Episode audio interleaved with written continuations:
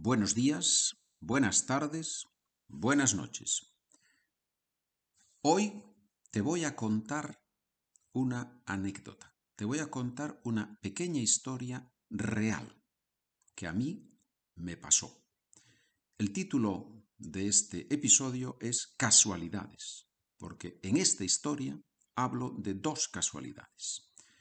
Todas las palabras que voy a decir en esta narración están en el documento, documento 257 del podcast que estás escuchando. Si quieres recibir el documento, si quieres leer la historia, y yo te aconsejo que lo hagas, porque aquí hay mucho vocabulario y gramática que me parecen interesantes, si quieres recibir el documento, debes suscribirte al podcast Beginners Easy en la página de internet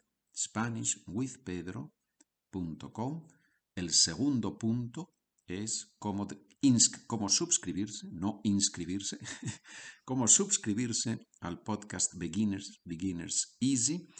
Y al suscribirte a ese podcast recibes también los documentos del 176 en adelante de este podcast.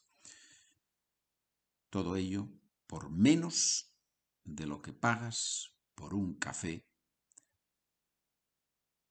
en muchos de los bares, cafés y restaurantes que conoces. Y aquí va la historia. Hace poco me cambié de piso en la ciudad donde vivo. Es una ciudad de 80.000 habitantes. Una de las gestiones que hay que hacer al mudarse es contratar un servicio de Internet. Por eso me fui a la tienda correspondiente en la Plaza Mayor. Allí me atendió un chico muy amable sucedieron dos casualidades que a mí me parecen increíbles. Cuando le dije al chico la dirección de mi nuevo piso, se sonrió.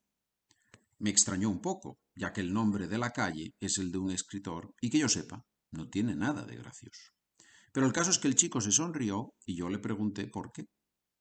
Me contestó muy amablemente que íbamos a ser vecinos, pero no solo de calle o de edificio, no, él y su familia viven justo en la puerta de al lado. ¿Es eso una gran casualidad? A mí me parece que sí. Pero no acaba ahí la historia, amigo estudiante. Este piso al que nos íbamos a trasladar es provisional. En unos meses vamos a vivir en otro piso, en otra parte de la ciudad. Le pregunté al mismo chico, a mi nuevo vecino, si su empresa también ofrece servicio de Internet en la calle de nuestro futuro piso.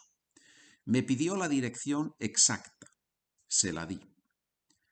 El chico esta vez no sonrió, sino que empezó a reírse a carcajadas. Resulta que sus padres van a vivir no solo en esa calle, no solo en el mismo edificio, sino que también van a ser vecinos de puerta nuestros.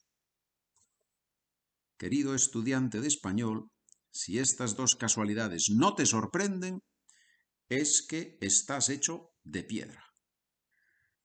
Gracias por escuchar. Buen día, buena tarde, buena noche.